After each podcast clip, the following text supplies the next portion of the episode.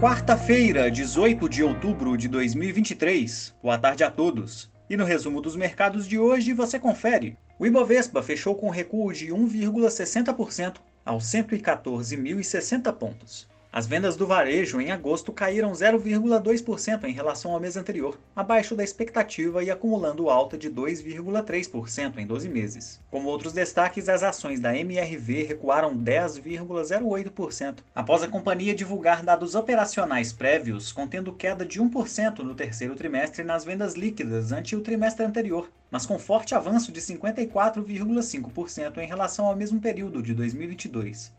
Já as ações da Vale caíram 3,67% após divulgar queda de 4% na produção de minério de ferro no terceiro trimestre de 2023 na base anual, embora as vendas tenham aumentado quase 7% na mesma comparação. O dólar à vista, às 17 horas, estava cotado a R$ 5,05, em queda de 0,38%. Indo para o exterior, as bolsas asiáticas fecharam sem direção única, após o PIB da China mostrar crescimento de 4,9% no terceiro trimestre em relação ao mesmo período do ano anterior, ficando acima do esperado. E embora os setores de indústria e serviços também tenham mostrado dados mais fortes que as expectativas, o setor imobiliário seguiu performando mal, com queda nas vendas de moradias no ano até setembro, além de forte recuo de 23% no início de novas construções no mesmo período. Por lá, o índice Xangai Composto recuou 0,80% e no Japão, o índice Nikkei ficou estável.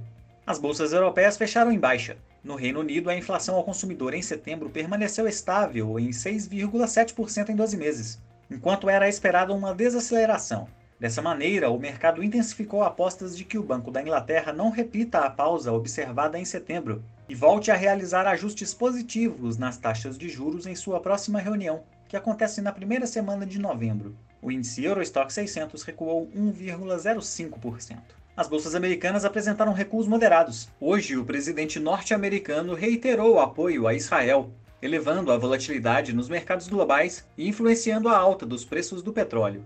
Dessa maneira, acabou ficando em segundo plano o sumário de condições econômicas conhecido como Livro Bege, que mostrou algum alívio nas pressões no mercado de trabalho americano, registrando um arrefecimento na demanda por parte das empresas em boa parte dos distritos. O Nasdaq teve baixa de 1,62%, o S&P 500 caiu 1,34% e o Dow Jones recuou 0,98%.